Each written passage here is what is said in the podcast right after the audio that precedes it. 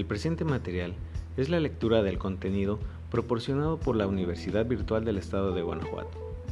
En este recurso auditivo no se brindan respuestas ni resultados, es producido solo con el fin de apoyar el aprendizaje.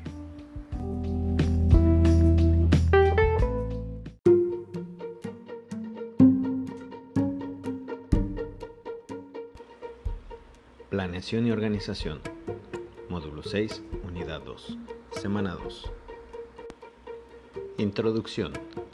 La administración es una actividad que se basa en un proceso administrativo de cuatro etapas. Planeación, organización, dirección y control.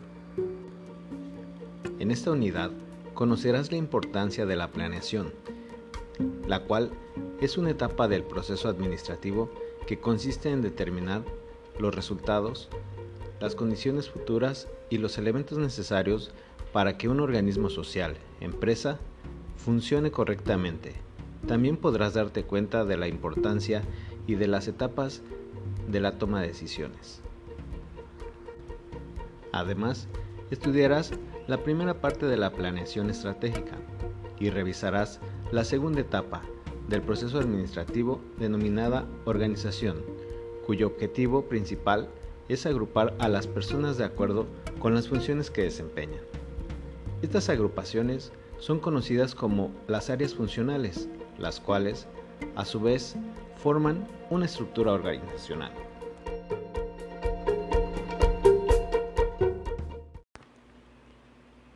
¿Qué es la planeación?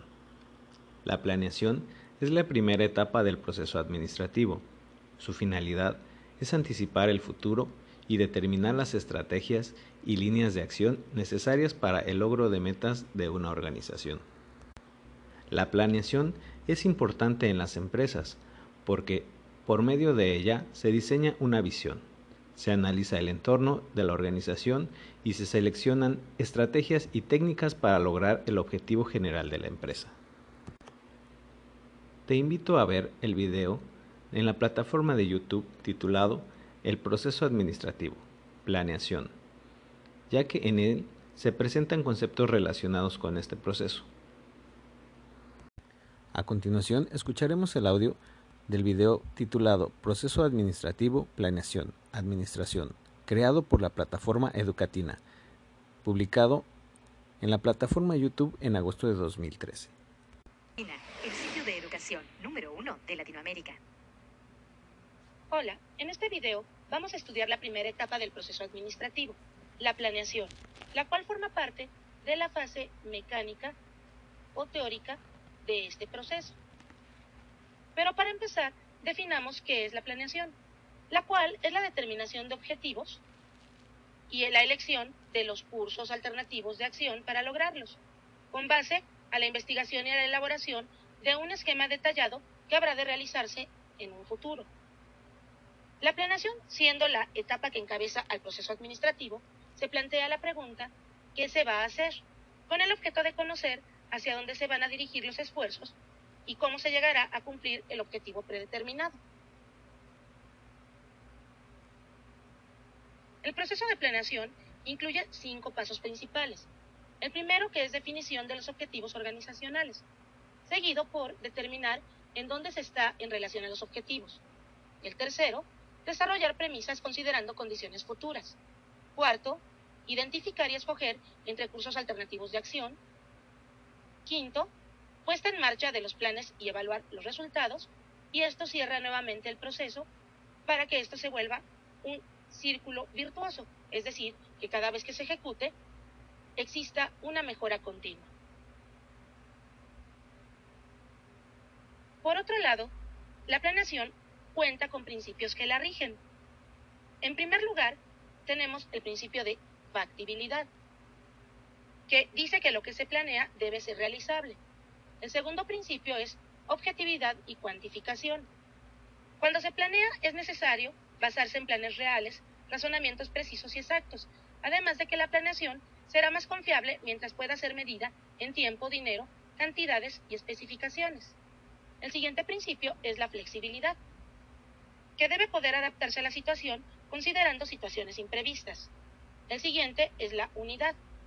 Todos los planes específicos de la empresa deben integrarse a un plan general y dirigirse al logro de propósitos y objetivos. Y el quinto principio es del cambio de estrategias. Cuando un plan se extiende en relación del tiempo, se deberá de hacerlo completamente.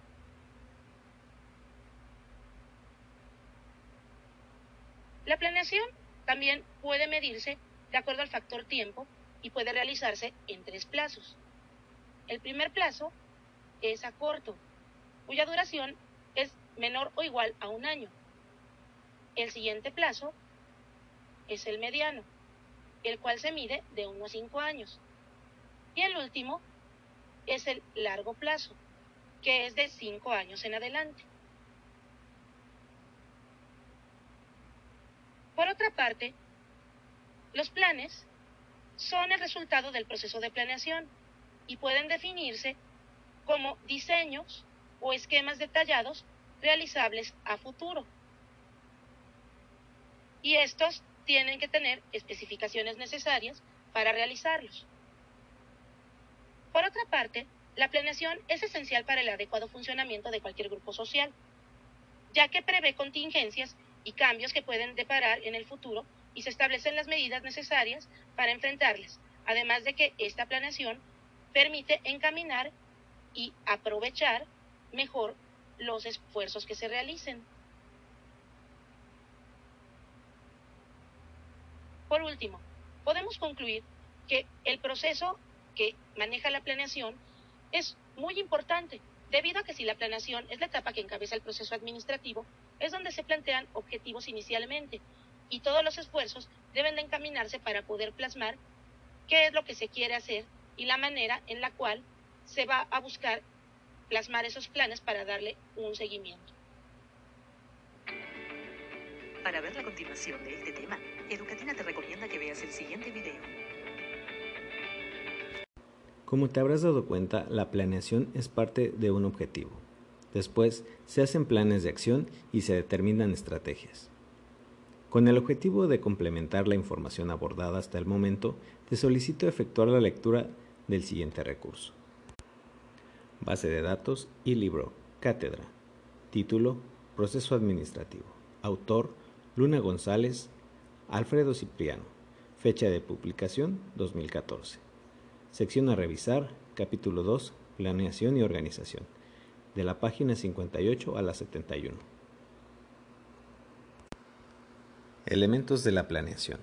Objetivo más planes de acción más estrategias es igual a la planeación. 2.1.1 Importancia de la planeación en las organizaciones. Es un hecho que la administración en las empresas vive un proceso de cambio, originado por diversos aspectos, los cuales muchas veces son ajenos a la organización. Debido a ello, la importancia de la planeación cada vez es más grande. Antiguamente se iniciaba una empresa a partir de lo que el empresario sabía hacer, pero hoy en día es importante planear cuestiones como las siguientes antes de iniciar un negocio. ¿Qué es lo que el cliente pide? ¿Cuánto está dispuesto a pagar por el producto? ¿Qué calidad busca en el producto? Una vez identificadas las necesidades del cliente, se puede analizar ¿Qué se está dispuesto a producir? ¿Qué recursos se tiene para iniciar el proyecto o cuáles se necesitan adquirir? Algunos de los beneficios que reflejan la importancia de la planeación son promover el desarrollo de la empresa, reducir los niveles de incertidumbre, identificar las condiciones del medio ambiente, establecer esquemas de trabajo, planes, tomar decisiones basadas en hechos y no en emociones. 2.1.2 Toma de decisiones. Dentro de la planeación se toman decisiones y por ello es importante que conozcas el proceso, la detección del problema y los criterios en la toma de decisiones. A continuación, estudiarás los diferentes métodos y técnicas que se utilizan en las etapas de planeación, organización, dirección y control. Las etapas de dirección y control se abordarán en la unidad 3. Te invito a revisar la siguiente lectura para que conozcas la importancia de la toma de decisiones y la forma en la que éstas impactan a la empresa. Toma de decisiones por María Concepción Alonso Ortega. DAF define la toma de decisiones como la selección de un curso de acción entre varias alternativas. La toma de decisiones es una etapa del proceso de planeación y también una de las actividades principales de los administradores en la empresa. El proceso de toma de decisiones se da de acuerdo con el tipo de liderazgo que el gerente aplique en la organización. Habrá gerentes que tomen decisiones sin premia investigación, con un alto grado de incertidumbre. Habrá otros que realicen una investigación concienzuada antes de tomar cualquier decisión. Estos las toman con un alto porcentaje de certidumbre. Por otro lado, habrá también la necesidad de aplicar decisiones en un proceso que se da constantemente en la empresa. A este tipo de decisiones se le conoce como decisiones programadas, en cuanto a las decisiones que se toman en respuesta a un problema que ocurre eventualmente. Se les conoce como toma de decisiones no programada. Montana y Charnov se refieren a los estilos de toma de decisiones de los líderes en una organización y los clasifican como condiciones de certidumbre, condiciones de riesgo y condiciones de incertidumbre. Condiciones en la toma de decisiones. Condiciones de certidumbre. Cuando tenemos la certeza de lo ocurrido, las decisiones que se tomen serán basadas en los pros y contras del problema. Estas condiciones son las preferidas de los gerentes, Montana y Charnov. Condiciones de riesgo. Montana y Charnov definen riesgo como una condición en la que los resultados de cualquier decisión o acción no se conocen en definitiva, pero seguramente caerán dentro de un rango conocido como probabilidad. Página 110. Cuando utilizamos un estudio de mercado para alcanzar un nuevo producto, trabajamos con posibilidades, pero siempre habrá un rango de error. Cuando este rango es importante, se cree que las condiciones con las que toma las decisiones son de riesgo. Condiciones de incertidumbre. Se dan cuando no se tiene la capacidad para predecir un resultado, ya sea porque, inciso A, existen muchas variables en la sustitución. Inciso B. Hay pocas variables en la sustitución, pero es insuficiente el conocimiento que se tiene de ellas. Inciso C. Se combinan los incisos A y B. Por ejemplo, en nuestra actividad profesional es recomendable la toma de decisiones bajo condiciones de certidumbre para no poner en riesgo la seguridad de la empresa y de los trabajadores. Las condiciones de riesgo se aplican en los momentos que no hay alternativas variables. Un médico en la sala de urgencias de un hospital. Él recibe a una persona accidentada a la que hay que operar de emergencia. Debido a esta situación, no va a tener tiempo para hacer todos los análisis previos para evitar riesgos, pues este momento es cuestión de vida o muerte para el paciente por lo que opera con la intención de salvar la vida. Esta sustitución sería diferente si la cirugía fuera programada y el médico ordenara los exámenes médicos necesarios para evitar en poner en riesgo la vida del paciente, es decir, si el médico pudiera decidir bajo condiciones de certidumbre. Proceso en la toma de decisiones. Las decisiones racionales son tomadas por los líderes mediante el uso de diferentes alternativas o cursos de acción, reconociendo sus alcances y limitaciones para llegar a la meta. Esto representa una investigación profunda de los diferentes factores que pueden interponerse en nuestros objetivos. Por ello, se debe evaluar cada uno de estos factores y tener claro que debemos llegar a la meta. De acuerdo con Stoner, Freeman y Gilbert, el proceso racional para la toma de decisiones es el siguiente. Número 1. Investigar la situación. se debe definir el problema, realizar un diagnóstico de las causas e identificar las variables de la decisión. 2. Desarrollar alternativas.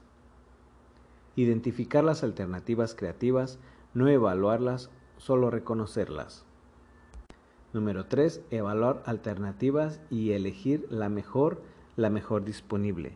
En esta etapa sí evaluamos la alternativa y elegimos la mejor. 4. Implantar la decisión y monitorearla.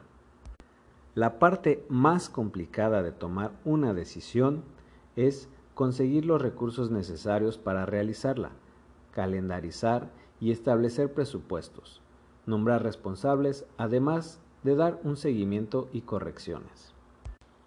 DAF identifica los modelos en toma de decisiones como clásico, administrativo y político.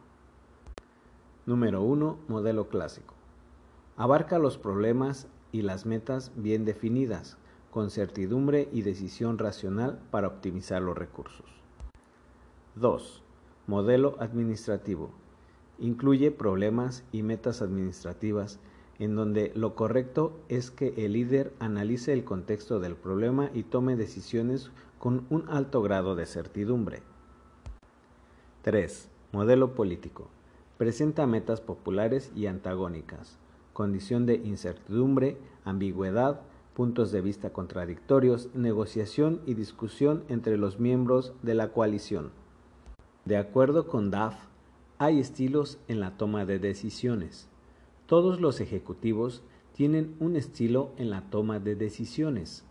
Es válido que los líderes adopten uno de acuerdo con las circunstancias. Estilo directivo. Lo utilizan los gerentes que prefieren soluciones simples que deciden de manera rápida analizando una o dos alternativas. En general, estas soluciones son a corto plazo eficientes y racionales, tomadas con base en reglas y procedimientos. Se dan cuando el líder no tiene toda la información necesaria o tiene la información pero de manera equivocada. Esto no permite la toma de la decisión adecuada. Un ejemplo puede ser cuando un jefe llama la atención al empleado sin tener el contexto del problema. 2. Estilo analítico. Los gerentes que lo utilizan prefieren tomar soluciones basadas en un análisis de la mayor parte de los datos con los que cuentan. Cada alternativa es examinada concienzudamente.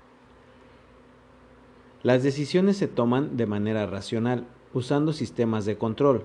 Estas se deben acatar cuando representen cambios estructurales importantes, como abrir una nueva empresa o sucursal, cambiar la imagen corporativa, introducir o sacar un producto del mercado. 3. Estilo conceptual.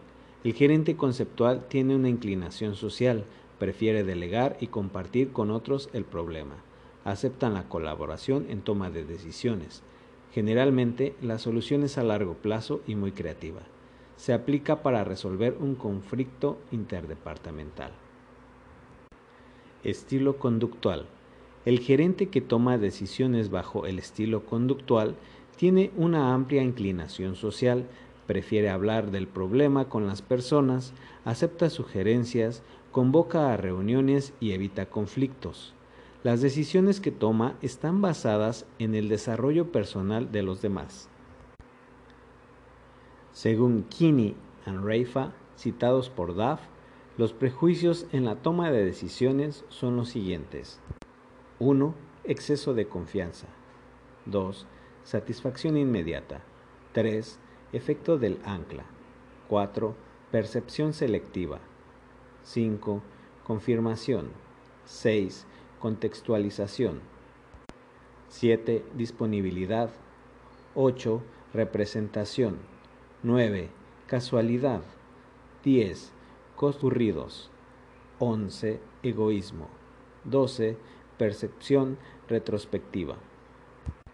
Seguramente tú has enfrentado el dilema de tomar decisiones en asuntos familiares, profesionales, financieros, escolares.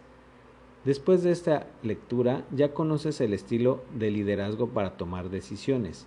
es importante que analices muy bien cada modelo y tomes las ventajas que cada uno ofrece y considerar las desventajas. SAF Administración México Thompson Montana P. y Charnov 2004 Administración México DS Sexa Stoner J. Freeman R. E. and Gilbert DR 1996 Administración Sion México Pearson Education Bibliografía Robbins SP 2003 Fundamentos de la Administración Tercera edición México Prentice Hall 2.1.3 Métodos y técnicas utilizados en la planeación y control. Reflexión. ¿Cómo lleva a cabo su trabajo el administrador? ¿Cuáles son los medios con los que se auxilia para tomar decisiones? ¿Qué facilita el trabajo y aumenta la productividad? Para que un administrador haga su labor, Existen diferentes métodos y técnicas que se aplican en una organización. Puede utilizar las herramientas no solo en la etapa de planeación, sino también en todas las etapas del proceso administrativo. Entre las más conocidas están Gráfica de Gantt. Sirve para mostrar gráficamente los tiempos y actividades que se realizan a lo largo de un proyecto. Es aplicable en todos los procesos de la organización, pero cobra mayor importancia en el área de producción. Herramientas para la toma de decisiones. Inciso A. Cuantitativas. Investigación de operaciones. Redes. CPM, por sus siglas en inglés. Critical Path Method. PRT, por sus siglas en inglés. Program Evaluation and Review Technique. RAMPS por sus siglas en inglés. Simulation Software for Modeling Reliability, Availability and Maintainability. Modelos de inventarios, teoría de juegos y árboles de decisión.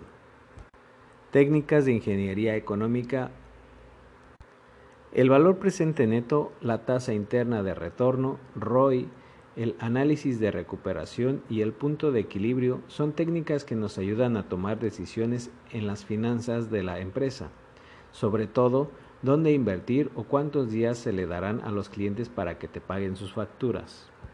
Inciso C. Métodos cualitativos. Delfo, lluvia de ideas, técnicas de grupo.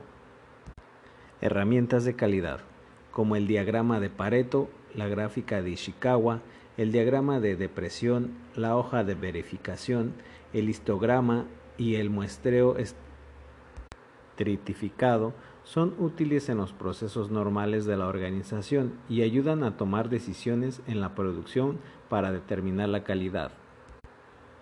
Como te pudiste dar cuenta, la planeación se aplica en todas las actividades que realiza una empresa, aunque también se puede implementar en nuestra vida cotidiana.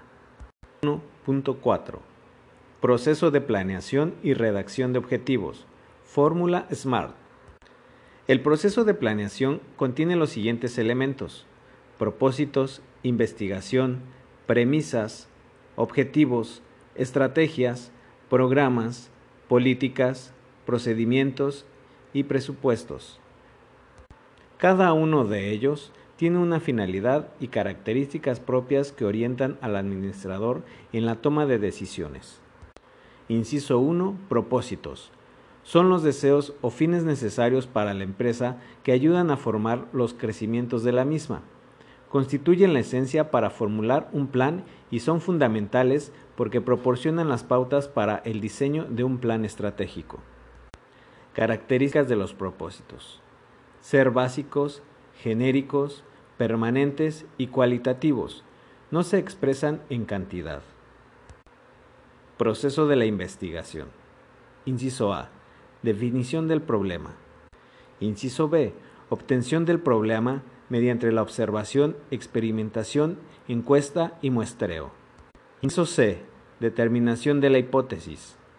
Inciso D. Comprobación de la hipótesis. Inciso E. Presentación del informe. Inciso 3. Premisas. Son circunstancias que pueden presentarse en situaciones futuras y pueden afectar el curso de acción de la empresa directa o indirectamente. Debemos tener presente que si queremos realizar un plan, puede haber eventos que cambien el rumbo de acción de la organización y por ello es importante preverlos. Tipos de premisas. Internas, dentro de la organización, y externas, factores del medio ambiente que pueden afectar o beneficiar a la organización. Ejemplo, ¿cómo nos afecta en los próximos cinco años la economía de Estados Unidos? ¿Qué impacto tendrán en nuestra empresa las reformas energética, hacendaria y laboral? Inciso 4. Objetivos. Los objetivos representan resultados que la organización espera obtener. Son metas por alcanzar. En este punto cabe señalar que los objetivos se diferencian de los propósitos porque los primeros se especifican distintas características de la meta a cumplir, mientras que los segundos solamente son ideas que se pretenden cumplir. Por ejemplo, un propósito sería quiero bajar de peso el año que entra. Un objetivo sería en el 2015 bajaré 5 kilos de los 60 que peso actualmente, siguiendo una dieta recomendada por un nutriólogo. Una manera de recordar todas las características de los objetivos es el acrónimo en inglés SMART, que significa Specific, Measurable, Achievable, Realistic and Time Bound. Estas palabras se traducen al español como específicos, medibles, realizables, realistas, limitados en tiempo. En este sentido, los objetivos deberían ser específicos porque son claros en la relación al qué, dónde, cuándo y cómo lograr o cambiar una situación. Medibles porque deben cuantificar los fines y beneficios. Realizables porque se debe tomar en cuenta la disposición de los recursos y las capacidades disponibles para lograr los objetivos. Reales porque se tienen los medios para realizarlos limitados en tiempo porque tienen fecha de vencimiento. Estas características son importantes porque permiten evaluar el objetivo en un tiempo determinado. Ejemplo. Ejemplo de un objetivo con todas las características mencionadas. Durante el 2015 aumentaremos un 5% la capacidad de producción de los productos A en comparación al 2014. Es temporal porque menciona cuándo se logra el objetivo durante el 2015. Es realizable y real porque aumentará el 5%, está dentro de los parámetros normales de crecimiento de la empresa. Realizable y real porque aumentar el 5% está dentro de los parámetros normales de crecimiento de la empresa. Si dijera aumentar el 100%, se establecería un rango muy alto y se necesitaría un análisis para evaluar si la empresa está en condiciones de extender en ese rango su capacidad. Es medible porque da una cantidad por cumplirse, 5%, y muestra un parámetro de medición, en este caso el año 2014. Es específico porque menciona la capacidad de producción de los productos A. Inciso 5. Son el camino que habrá de seguir para llegar a la meta tomando en cuenta los recursos, tiempo y esfuerzos para realizarlos de manera más favorable. Características de las estrategias. Su vigencia está relacionada con los objetivos de la organización, pero se establecen por áreas funcionales de la organización y por niveles jerárquicos. Inciso 6. Políticas. Son una guía de acción que ayuda a tomar decisiones en situaciones que se dan constantemente en la empresa. Características e importancia. facilitan la delegación de autoridad, motivan y estimulan al personal, evitan pérdidas de tiempo, otorgan márgenes de libertad en la toma de decisiones, indica al personal cómo actuar en sus operaciones. Ejemplo de una política. Es requisito indispensable para la contratación del personal operativo que el nivel de estudios de los candidatos sea de preparatoria o equivalente. Inciso 7. Programas. Son el listado y cuantificación del tiempo en cada uno de los procesos y actividades necesarios para lograr un objetivo. Características de los programas. Son tácticos para un área de actividad y operativos en cada sección un área de actividad. Inciso 8. Procedimientos. Monch y García los definen como el orden cronológico y las secuencias de actividades que deben seguirse en la realización de un trabajo repetitivo. Página 99. Por lo tanto, gracias a ellos se pueden definir tiempos y acciones a seguir para lograr un proceso en la empresa. La diferencia entre el programa y procedimiento es que el primero indica qué hacer y el segundo cómo hacerlo. Características e importancia. Los procedimientos son específicos, detallados e importantes porque determinan un orden cronológico para realizar las actividades. Promueven la eficacia y la especialización, delimitan responsabilidades, evitan duplicidad y determinan la manera en que se deben ejecutarse las actividades, el tiempo para hacerlo y quién es el responsable. Inciso 9. Presupuestos. Son el conjunto de actividades que deberán realizarse para alcanzar la meta, expresando en términos económicos. Importancia y tipos. Los presupuestos son un elemento necesario para planear, porque de esta manera se vuelven cuantificables las proyecciones, ya que ayudarán a evaluar el desempeño de las áreas administrativas y es un tipo de control. Entre los principales tipos de presupuestos están los estratégicos o corporativos, los tácticos o departamentales y los operativos. La planeación también tiene principios que ayudarán a tomar decisiones de manera racional. Factibilidad los planes deben tener las condiciones adecuadas para poder ejecutarse, es decir, los recursos del equipo, las personas y las condiciones, entre otros elementos. Objetividad y cuantificación. La planeación debe tomarse en hechos reales, razonamientos precisos y exactos, nunca en opiniones subjetivas, especulaciones o cálculos arbitrarios. La confianza de la planeación debe ser expresada en tiempo, dinero, resaltando las cantidades. Flexibilidad. Se debe mantener un margen de holgura para afrontar situaciones imprevistas. Unidad. Todos los planes específicos deben nacer del plan general de la organización. Del cambio de estrategias. Cuando un plan abarca más tiempo de lo planeado, se deben hacer ajustes para evitar gastos a la organización. Las organizaciones están en un ambiente global de negocios y tal como deben evolucionar. Ahora que conoces las diferentes etapas, principios y técnicas de proceso de planeación, es importante que analices la primera parte del proceso de planeación estratégica, que es un modelo vanguardista muy semejante al proceso de planeación, pero mucho más completo. 2.1.5 El proceso de planeación estratégica. La planeación estratégica se lleva a cabo en la cúpula organizacional y consiste en la determinación de metas y objetivos a largo plazo en una empresa, la adopción de recursos de acción y la distribución de acciones necesarias para lograr los propósitos desde una perspectiva estratégica. Lo que la diferencia del proceso de planeación como tal es el hecho que se lleva a cabo desde una perspectiva macro de la organización de planeación estratégica se divide en dos fases. Formular estrategias.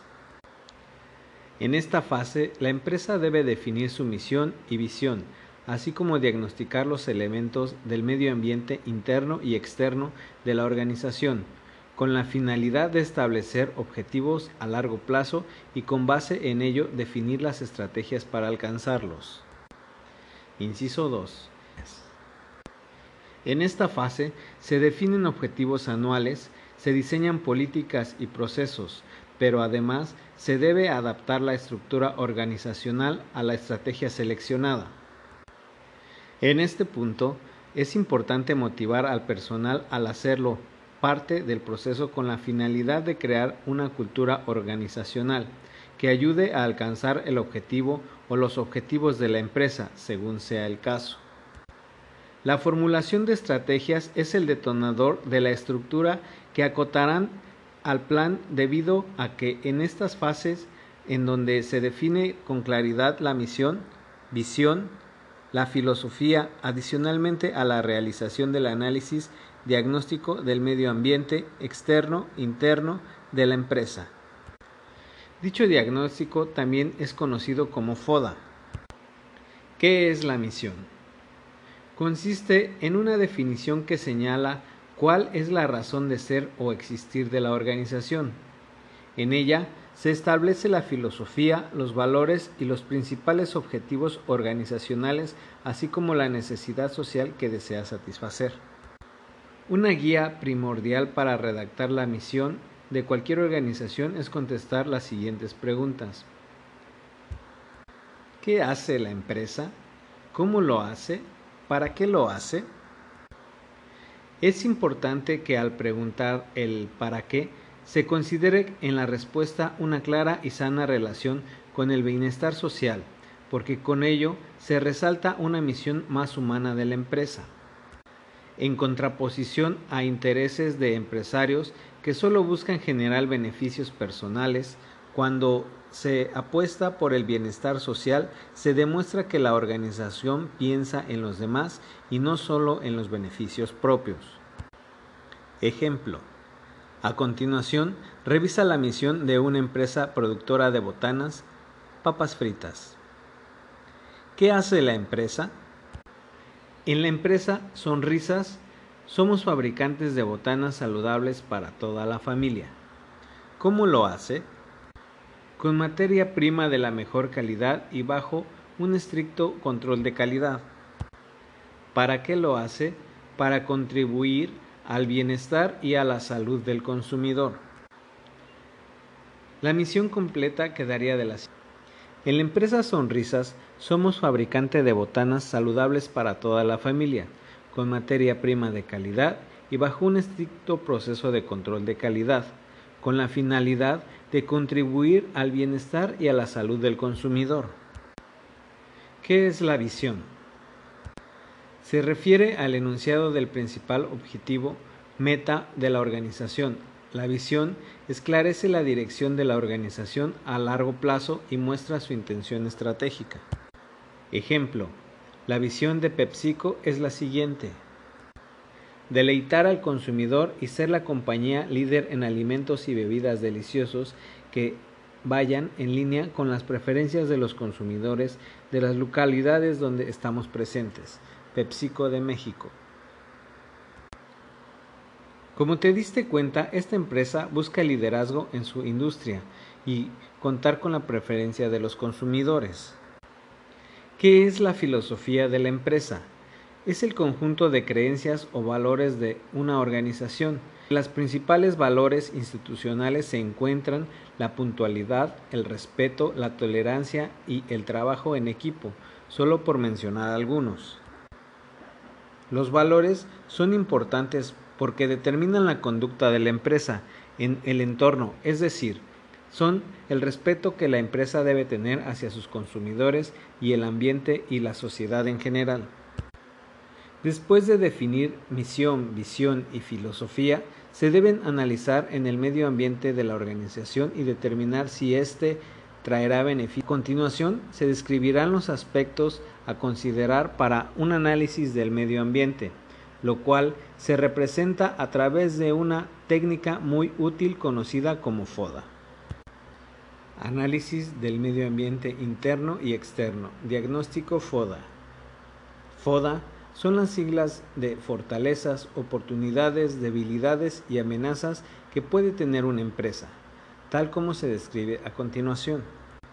Fortalezas son las cualidades o áreas fuertes que la empresa tiene muy bien desarrolladas y por lo tanto aspectos que distinguen a una o más de las tareas funcionales de la compañía. Importante señalar que la empresa tiene injerencia sobre estos aspectos, por lo que puede hacer cambios en el momento que así lo desee. Son actividades que se desarrollan dentro de las áreas funcionales de la empresa y que deben mejorar. Se dan dentro de las actividades normales de la organización. Cabe señalar que en el medio ambiente externo de la empresa también existen factores como la economía, el clima, la política, en donde ésta no tiene injerencia, es decir, puede cambiarlos, pero sí puede aprovecharlos o evitarlos. De esos factores surge el análisis de las oportunidades y las amenazas. Oportunidades son factores del medio ambiente que afectan de manera positiva a la empresa. Amenazas son factores del medio ambiente que afectan de forma negativa a la empresa.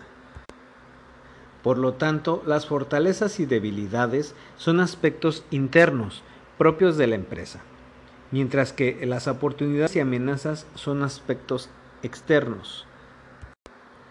2.1.6 Planeación y administración estratégica. Dentro de la planeación estratégica existen diferentes planes o metas con características propias que ayudan al administrador a realizar las estrategias, por lo que es importante que conozcas e identifiques la diferencia entre unos y otros. Concepto clave. Plan es la representación del conjunto de acciones que se desean llevar a cabo para cumplir con objetivos o metas preconcebidas. Regularmente se plasma por escrito. Planeación es el proceso a través del cual se constituye un plan. Revisa la siguiente lectura en la que podrás identificar la diferencia entre planes y metas.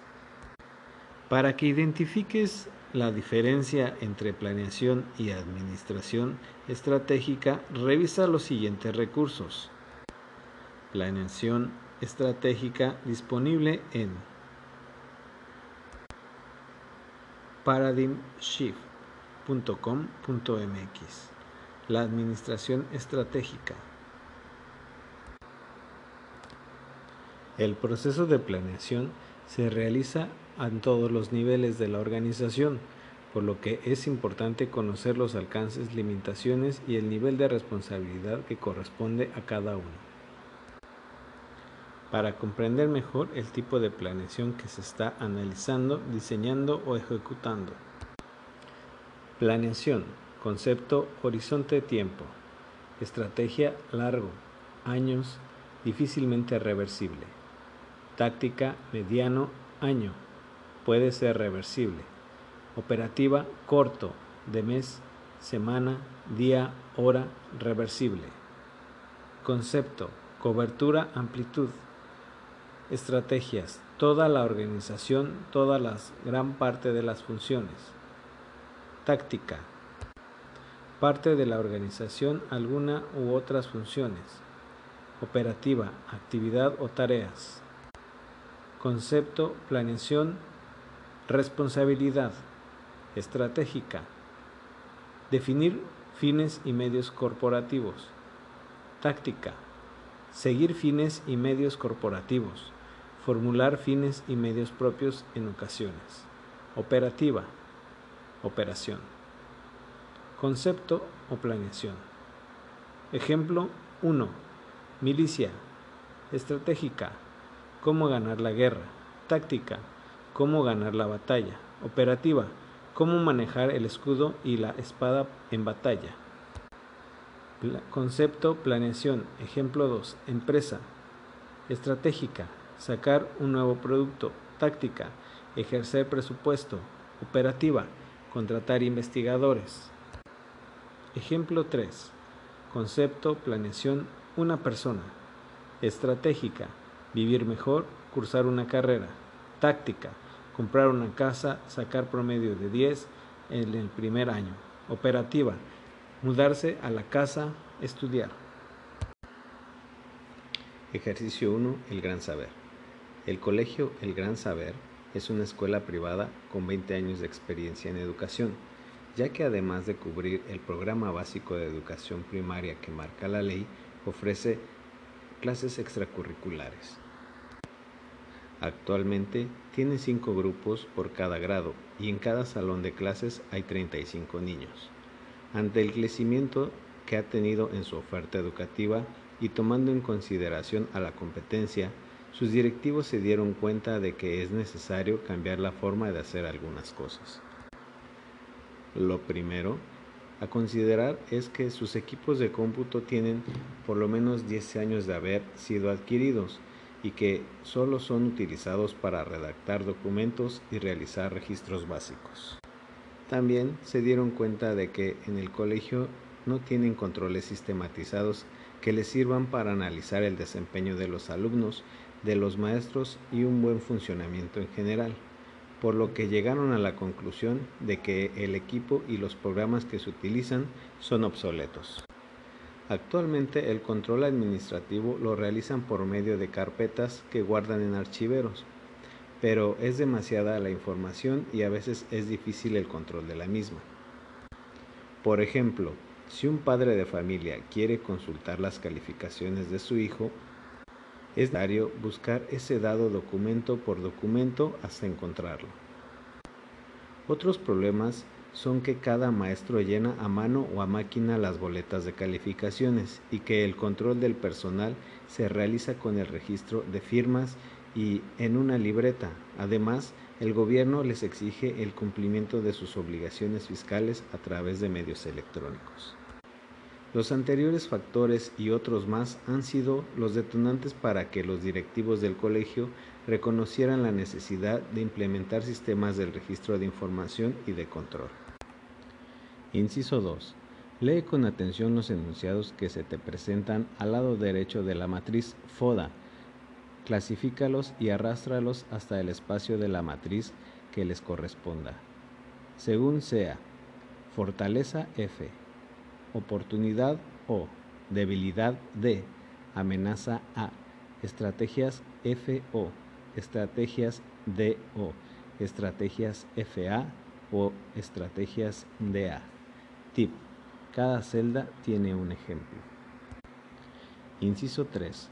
Para revisar los resultados que obtuviste al realizar este ejercicio, haz clic en el botón Verificar. Inciso 4. Si quieres hacer el ejercicio nuevamente, presiona el botón Reiniciar.